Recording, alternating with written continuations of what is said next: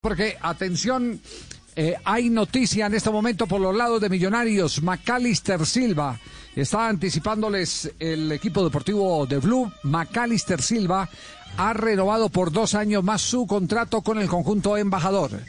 Jugador de Millonarios símbolo jugador líder de Millonarios, jugador que está en el corazón de los seguidores del equipo azul, se queda dos años más.